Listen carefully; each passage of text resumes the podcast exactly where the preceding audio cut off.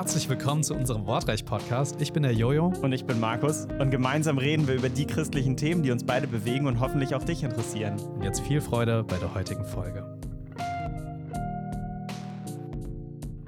Für die heutige Folge haben wir uns ein Thema ausgesucht, was uns wirklich sehr am Herzen liegt. Gerade auch mir persönlich sehr am Herzen liegt, einfach weil ich ganz, ganz viele persönliche Erfahrungen auch gemacht habe mit, ja, dieser Strömung, nenne ich es einfach mal. Mhm. Und es ist ein Bereich, mit dem ihr als Zuhörer wahrscheinlich auch schon mal, ob ihr es so namentlich kennt oder nicht, irgendwo in Berührung gekommen seid über Social Media, ja, andere Podcasts, Instagram ähm, oder Freunde in euren Gemeinden, vielleicht sogar eure Pastoren, Bücher und was es nicht alles gibt.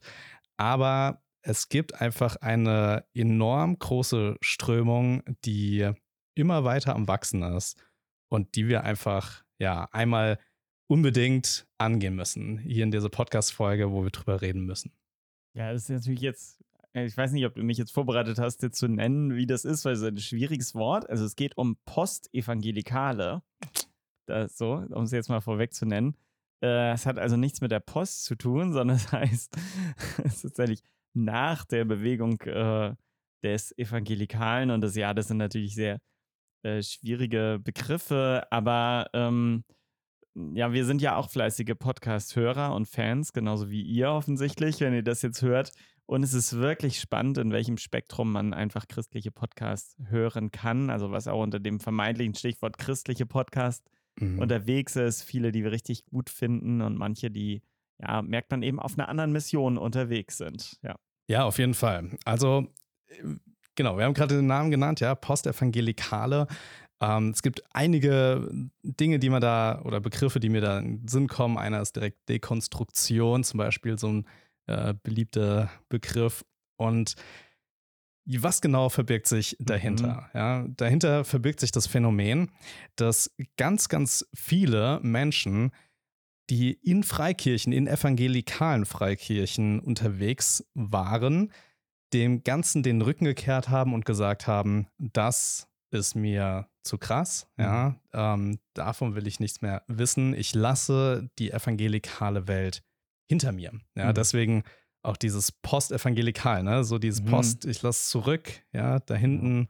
Genau, man hätte im Prinzip auch sagen können, wir wollen mal über Aussteiger reden. Auch wenn das immer. Könnte man auch sagen ein, können. Ein Teil natürlich der Szene das ist auch das, was vielleicht dann so durch ähm, christliche Medien oder so am meisten bekannt ist, wenn irgendwelche ähm, sehr bekannte Christen ähm, ja öffentlich wirksam, öffentlichkeitswirksam so gesagt haben, ich steige jetzt aus, glaube ich einfach nicht mehr vom Glauben abfallen, in Anführungsstrichen, oder einfach jetzt ganz anders glauben. Ja. Das ist so das, wodurch es dann mal bekannt geworden ist. Und dieser Begriff postevangelikal ist ja fast schon mehr ein wissenschaftlicher Begriff, um das so zu beschreiben, was da passiert.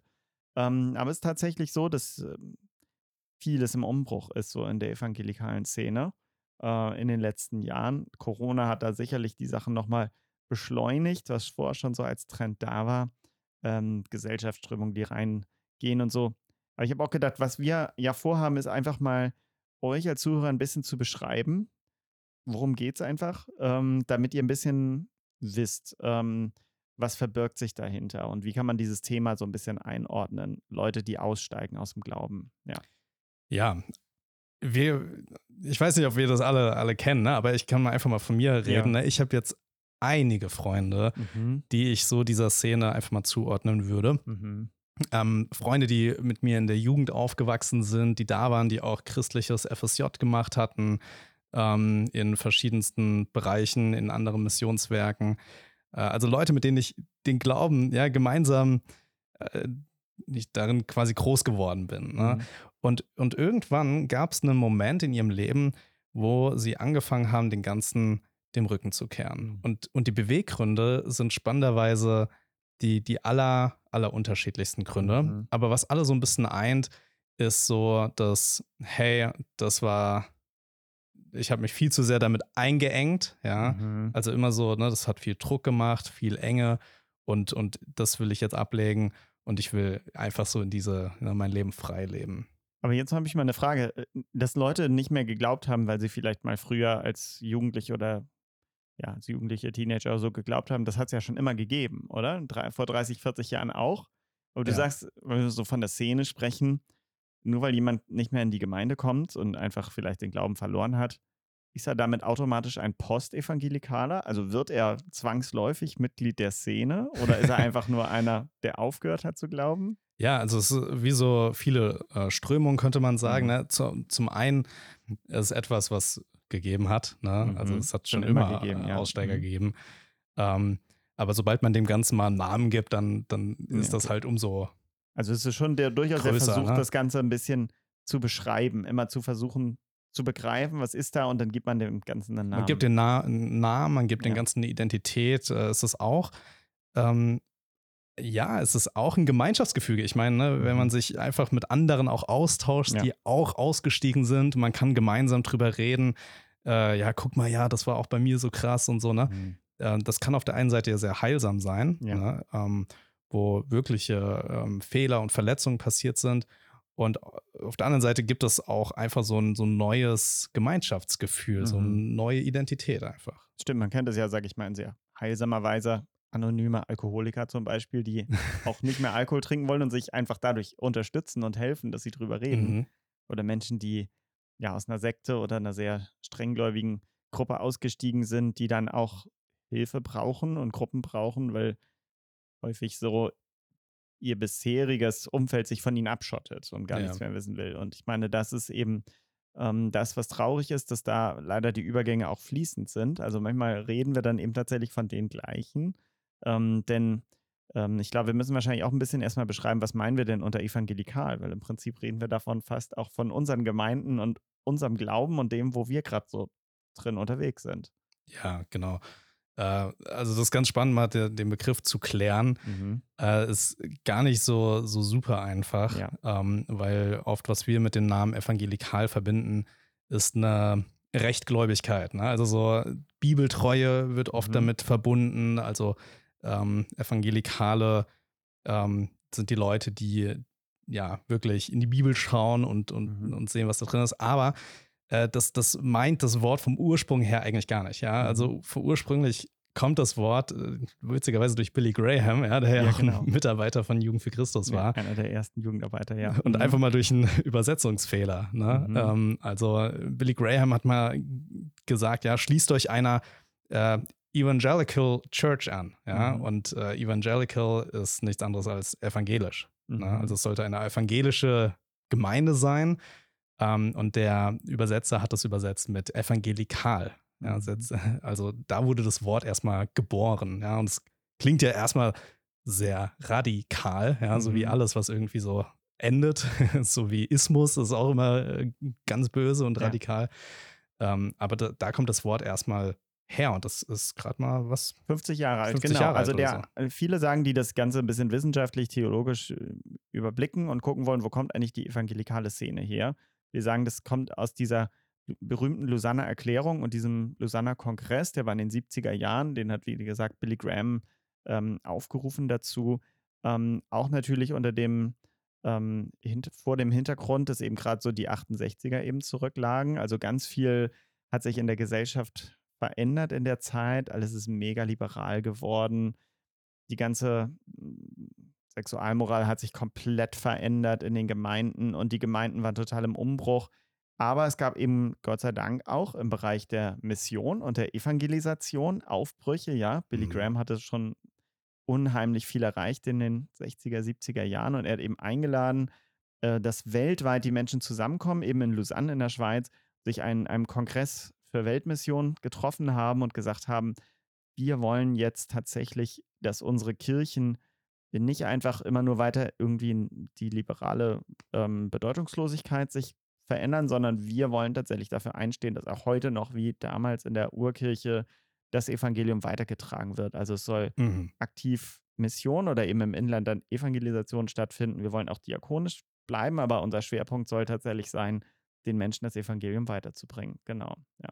Ja, insofern ist es einfach ein spannender Begriff. Ähm, ja, aber wenn wir das eher so gebrauchen, ja, dann, dann meinen mhm. wir weniger so diese Zeitspanne, sondern wir meinen auch schon sehr viel weiter, ja. Wir meinen ja, Kirchenväter, ja, die, die Glaubenswahrheiten einfach lebendig ausgelebt haben. Genau. Ne? Das ist das ist das, was für uns eher dahinter steht, wenn wir den normal gebrauchen, genau. den Begriff, ne? Hey, das sind Leute gewesen, ja, die, die, die wollten wirklich nach Gottes Willen leben. So. Genau. Die ganzen Erweckungssachen könnte man genauso gut sagen, das hat, sind auch schon die Anfänge des, der evangelikalen Zeit gewesen. Ja, dort, wo Menschen sich wieder zurückbesinnen auf äh, die Worttreue, wo sie persönliche Frömmigkeit ausleben wollen und eben auch tatsächlich diese persönliche Entscheidung wieder im Vordergrund steht. Ne? Das hat Billy Graham so im 20. Jahrhundert halt ganz besonders betont, aber es gab es früher genauso. Und genau. eigentlich kann man sagen, die meisten Freikirchen oder eben auch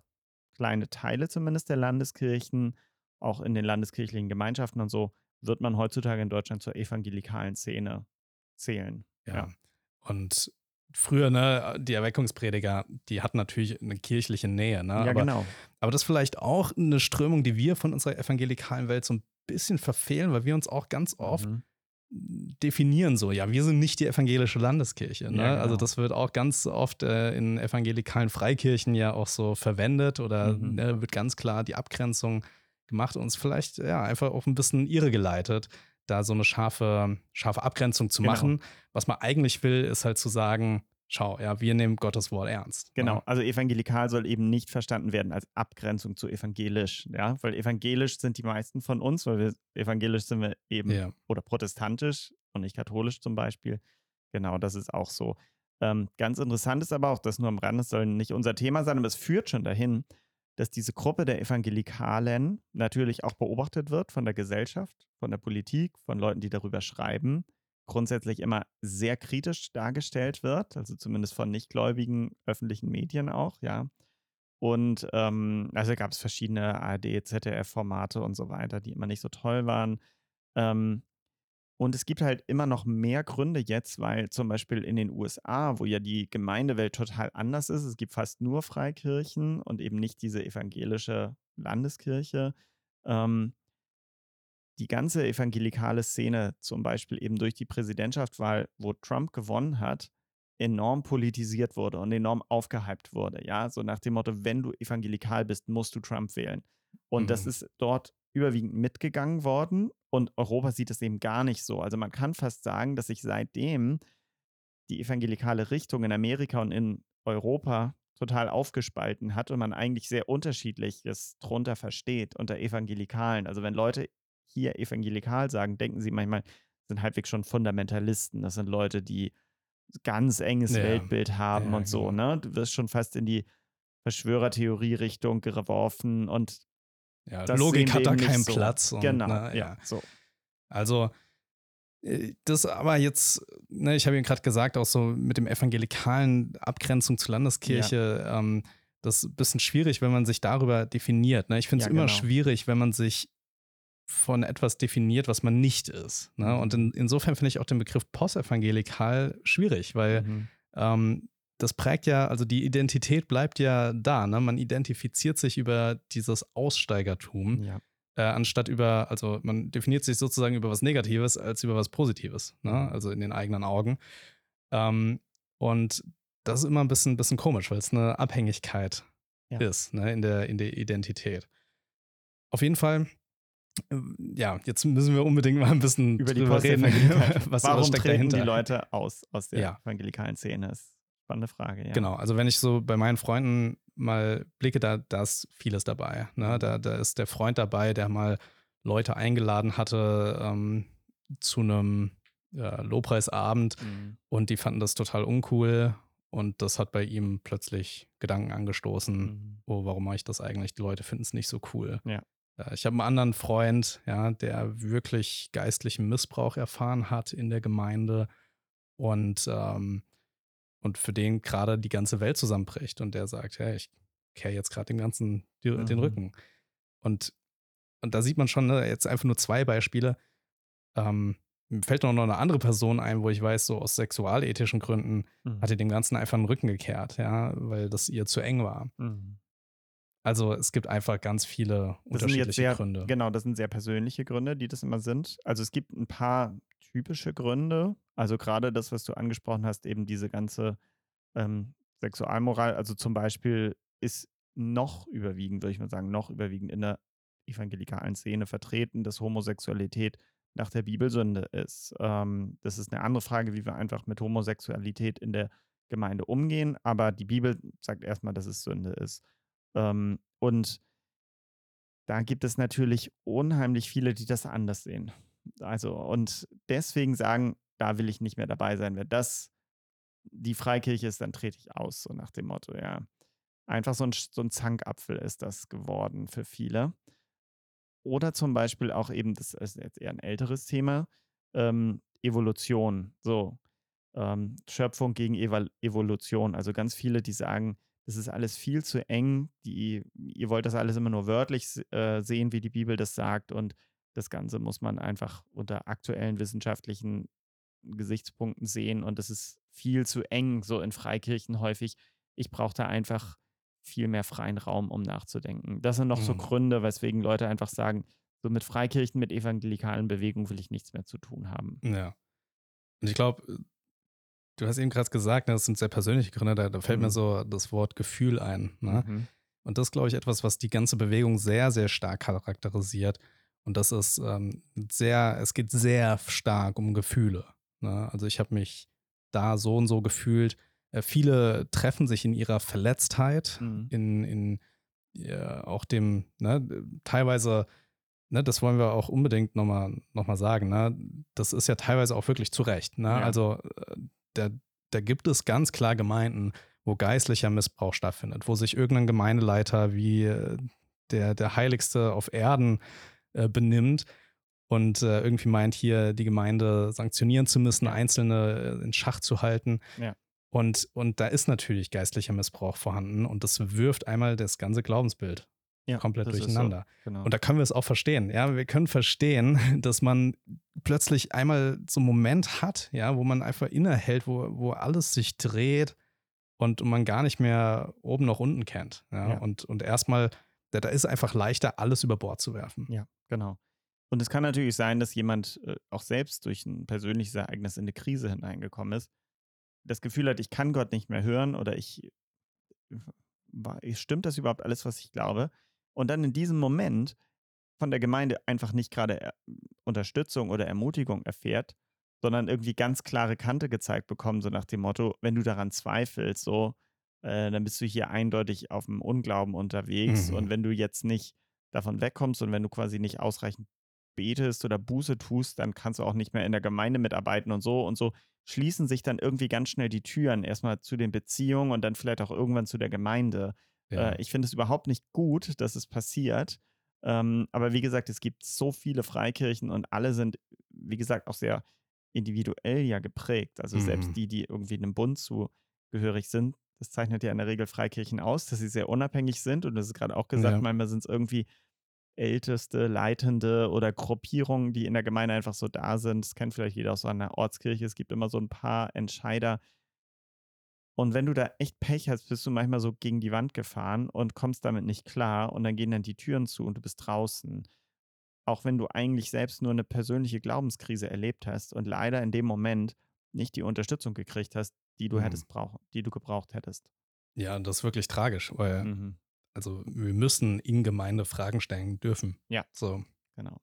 Und es ist halt, ja, ich denke mir, wir haben ja auch so eine Strömung in unseren Gemeinden, mhm. die, die alles so oberflächlich werden lässt. Ja, mhm. die, die Menschen, die in Freikirchen gehen, kennen sich immer weniger in der Bibel aus. Ja. Ähm, und, und können, ganz viele können einfach auf kritische Nachfragen auch gar nicht mehr antworten. Ja, die, die kennen sich nicht in Apologetik, ja, also Glaubensverteidigung aus, ja, die, die kennen sich gar nicht so sehr tief in ihrem Glauben aus, sondern es geht so viel um, um Gefühle und dass ich mich gut fühle.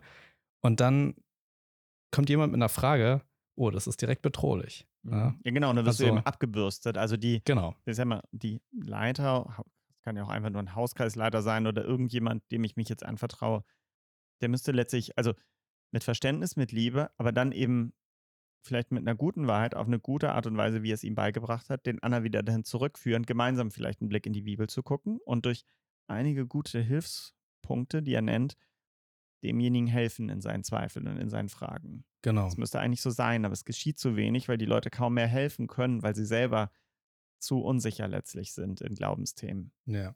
Und was es äh, da, glaube ich, eigentlich bräuchte, wäre auch so ein, so ein Entwirren. Ne? Also auch wenn, mhm. wenn Leute, also ich selbst kenne das ja. Ne? Jetzt gerade ja. gestern hatten wir Kleingruppe und ich habe meine Mom eingeladen. Äh, von ihr gibt es ja auch ähm, ja, eine Folge mhm. ähm, von der Sekte zu Jesus hier auf dem Podcast, äh, die, die auch ja aus einer Kirche ausgetreten ist, die äh, krasse Glaubensvorstellungen hatte und die auch ja an der Schwelle war, das alles mal über Bord zu werfen. Und das ist immer viel leichter, das alles ja. auf einmal über Bord zu werfen, aber es ist viel, viel anstrengender, aber viel ja, stärker, wenn Leute das wirklich machen, wenn sie plötzlich anfangen zu unterscheiden. Ja. Ähm, okay, was davon war jetzt wirklich geistlich und was davon war, war fleischlich, ja. Genau. Und, und nicht einfach den, den einfachen Weg zu nehmen, ich werfe jetzt alles über Bord. Genau. Und ganz häufig ist eben leider dieser Druck da, du musst quasi alles glauben, das ganze Paket, was sich so unter Evangelikalen versteckt, was unter uns gesagt total vielfältig ist. Also es gibt ja, deswegen haben wir so viele verschiedene hm, Bünde und Gemeindegruppierungen, Denominationen. Ja. Mhm. ja, du kannst im Prinzip ja äh, fast die finden, die genau das glaubt, was du auch glaubst. Nur manchmal ist sie vielleicht nicht an deinem Ort ansässig oder so. Da gibt es ja große Unterschiede auch.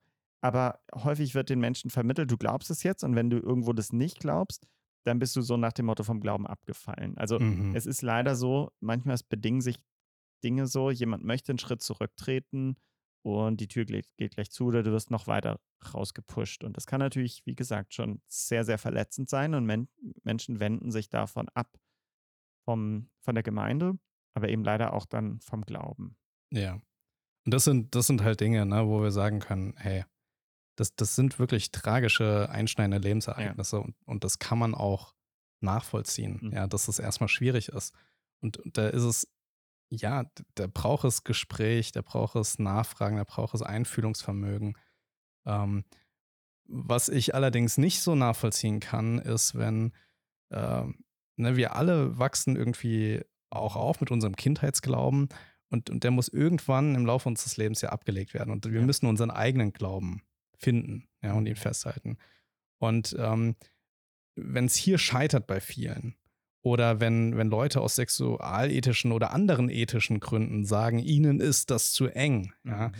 Ähm, was ich bis heute einfach nicht so verstehe, ist, warum bleiben sie überhaupt noch dran? Ne? Weil das ist mhm. auch wichtig, noch zu sagen, ne? Postevangelikale, da, da, tummelt sich ja alles drunter. Ne? Also da, da, kann man nicht sagen, äh, die glauben alle das oder das oder das.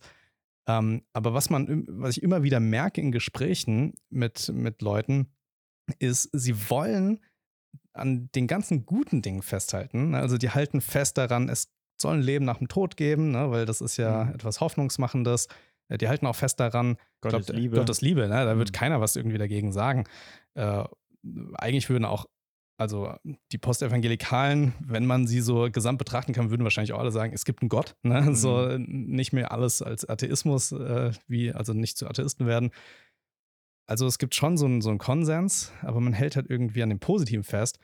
Und alles, was irgendwie ein bisschen einengt ist, was äh, irgendwie mein Leben äh, bestimmen will, was mir nicht die, die Freiheit lässt, die ich einfach haben möchte, äh, das ist alles kulturbedingt in der Bibel. Mhm. Ne? Ja, das ist das alles, äh, das, das mhm. kann man ja so nicht mehr sehen. Und was du machst, ist einfach, du, du zerschneidest. Ne? Du schneidest wirklich die schönen Stellen raus und du baust dir deinen eigenen Glauben zusammen. Das ist ja so dieser ja. Begriff Dekonstruktion. Ne? Ich baue mein Konstrukt ab, was ich hatte. Genau. Ja. ja. Habe ich nur noch die Würfel, die ich da so. Die, genau. Diese, ja. Und dann baue ich, stricke ich mir wieder was selbst. Dann stricke ich mir das eigenes, selbst. Was genau. eigenes im besten Fall, ja. Und ich glaube, das wird eben auch applaudiert, so nach dem Motto, du hast jetzt deinen eigenen Glauben zusammengebaut, ja. Der ist sehr schön weit und ah, da muss ich jetzt auch gar nicht beten und ob es jetzt den einen Gott gibt oder drei sind oder was auch immer, ist ganz egal. Ich lebe meinen Glauben so, wie ich das will und Eck nicht mehr an. Eck, ne? Genau. So. Also. also ich denke, wir müssen vielleicht auch nochmal ein Wort einfach verlieren, was wir daran, also wir haben viel über individuelle Schicksale ähm, bisher schon gesprochen und was wir tatsächlich auch verstehen können, äh, wo wir auch wirklich sehen, da ist auch, ähm, sind Fehler passiert in Freikirchen, passieren dauernd.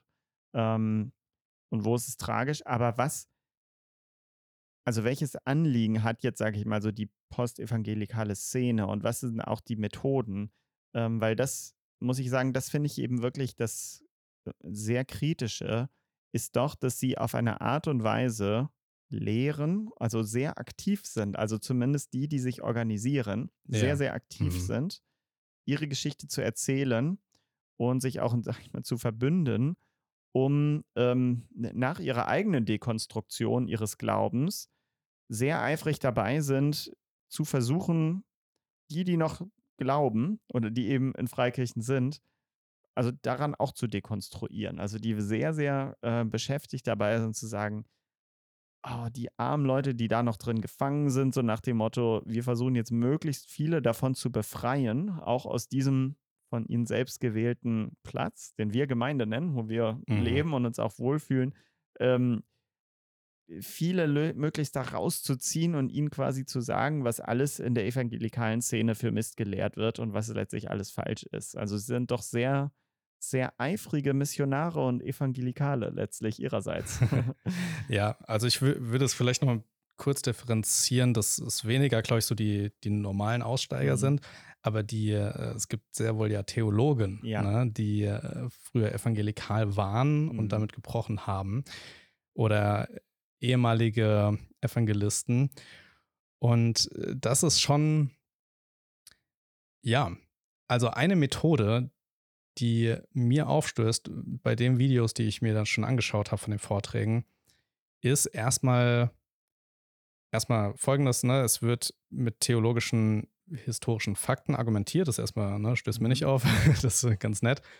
Ähm, und es werden, dann werden Dinge plötzlich reingemischt und Deutungen und man kann gar nicht so genau trennen, was genau ist jetzt einfach der Fakt mhm. und was ist jetzt die Deutung. Ja. Ähm, aber plötzlich kommt eine ganz große Gehässigkeit hinein. Das ist mhm. mir ganz deutlich aufgefallen in den Vorträgen.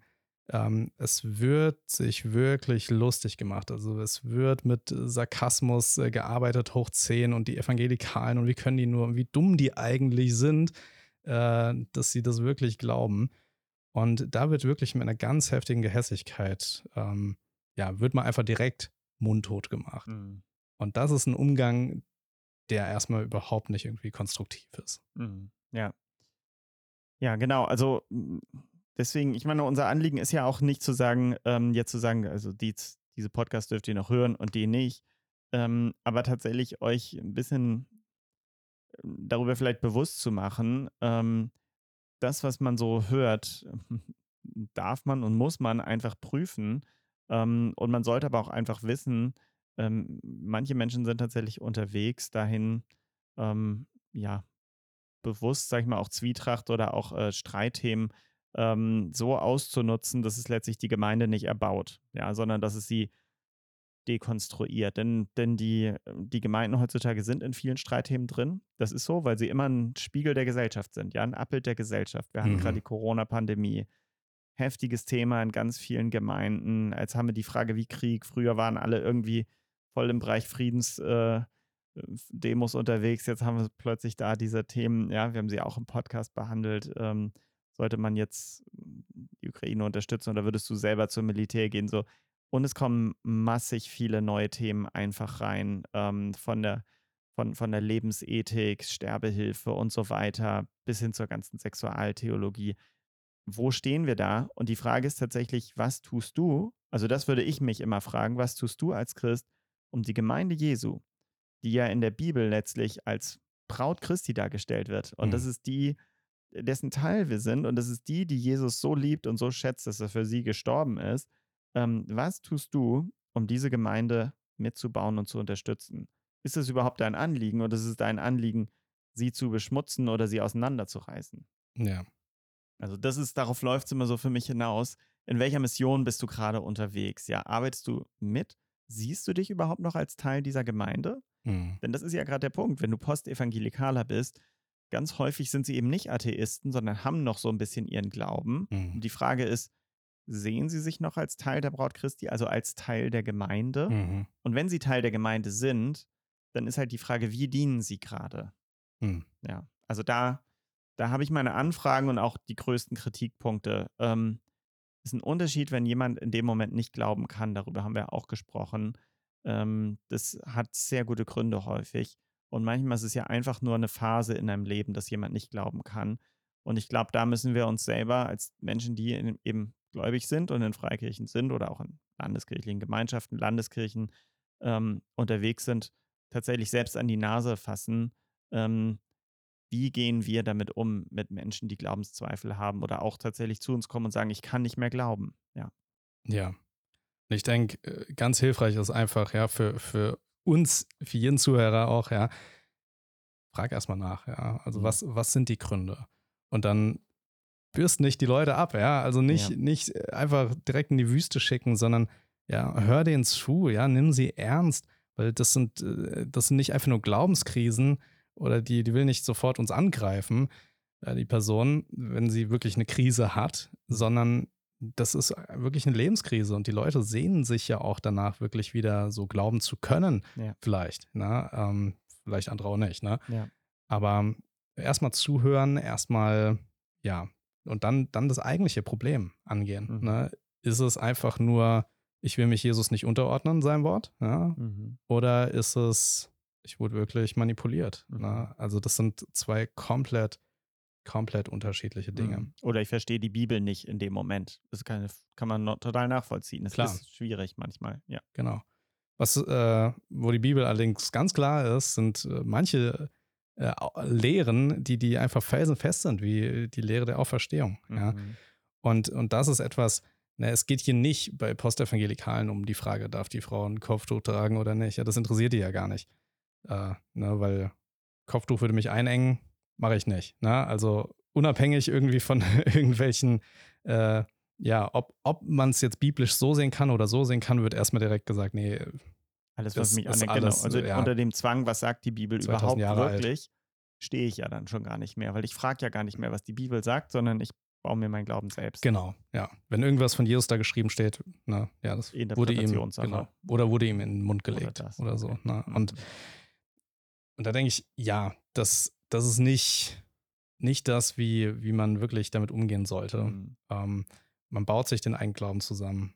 Und, und wo liegt die Basis? Ne? Also, wo, wo ist wirklich die Basis? Wo ist die Logik, warum ich das eine, äh, ja, eine Schriftwort haben möchte und das andere nicht? Ja. Ähm, gibt es das etwas, worauf ich das einfach aufbaue? Ja. Was ich aber sehr positiv fand, ne? ich habe mal mit einem Freund ein Jahr lang über ewig lange WhatsApp-Sprachnachrichten äh, über den Glauben mhm. ausgetauscht, ne? also der auch sich als Postevangelikaler versteht. Und was ich dann doch bemerkenswert fand, war aber auch, dass man dieselben Gründe und dieselben Probleme oft in der Gemeinde sieht mhm. und man aber unterschiedlich darauf antwortet. Ja. Ne? Ähm, er hat auch ganz viel diese Oberflächlichkeit und dieses, äh, man man zieht so sein Sonntagsgesicht auf, ja. aber er lebt das dann eigentlich gar nicht so. Hat er angekreidet und er hat für ihn, ihn war es so, ja, dann kann es nicht stimmen. Dann will ne? ich nicht mehr sein, ja. Und, und für mich so, ja, wir müssen zurück zur Bibel. Mhm. Ne? Also wir haben immer unterschiedliche Antworten darauf gefunden, aber ja. wir haben die, dieselben Fragen gehabt. Ja. Und das ist äh, einfach auch die Ermutigung, ne? deswegen habe ich auch eine Kleingruppe mit, äh, mit jungen Erwachsenen, weil ich mir denke, ey, warum ist diese Szene so riesig? Ja, weil, weil sie einfach ganz, ganz viel Nahrung bekommt. Mhm. Warum bekommt sie viel Nahrung? Weil sie auf ganz viele ja, Christen stößt, die einfach nur oberflächlich ihren Glauben leben, die gar nicht tief verwurzelt sind. Ähm, was nicht heißt, dass ne, nicht auch Postevangelikale auch mal tief verwurzelt gewesen sein könnten. Ne? Mhm. Aber, aber grundsätzlich ne, es gibt, sind einfach so viele oberflächliche Christen da. Und ich denke, wenn wir einfach ganz, ganz viele Leute zurück zu Gottes Wort bringen, mhm. ihnen diese tiefen biblischen Wahrheiten aufzeigen, wie wir dahin kommen und warum Gottes Wort für uns Autorität hat, mhm. Dann, dann sind die Leute vorbereitet. Ja. Dann, dann sind die Leute vorbereitet für einen Kampf, dann sind das wie Soldaten, ja, die, die gerüstet sind und die nicht irgendwie nackt dastehen, wenn plötzlich ein paar Glaubensangriffe links und rechts kommen. Und das ist, glaube ich, so vielleicht die Anforderung an uns. Ja, wo tragen wir unseren oder sind wir erstmal selbst so gefestigt und wo tragen wir unseren Teil dazu bei, dass andere so gefestigt werden im Glauben? Ähm, und wenn jemand abgefallen ist, ja, gehen wir dem nach, stellen wir Fragen, woran es liegt oder ja, schicken wir ihn weg, weil er könnte ja unseren Glauben zu Fall bringen oder so. Das wäre falsch. Ja, genau. Also geht den nach und ähm, ich würde halt auch sagen, Menschen dürfen auch zur Gemeinde Gottes dazuhören, wenn sie tatsächlich Zweifel haben, selbst wenn sie sagen, ich kann gerade nicht glauben, ähm, behaltet sie erstmal dabei und ähm, dafür seid ihr auch da. Ja, steht für sie ein, ermutigt sie, betet für sie ähm, und ja, guckt nicht, ob Gott nicht was tut in Menschen. Und ganz anders ist es dann eben, wenn Leute anfangen plötzlich für die andere Seite sozusagen zu missionieren. Ja. Das war die heutige Wortreich-Folge. Und wenn du diese Folge mit dem Handy auf Spotify angehört hast, dann kannst du einfach unten an unseren Umfragen teilnehmen. Bis zum nächsten Mal. Ciao.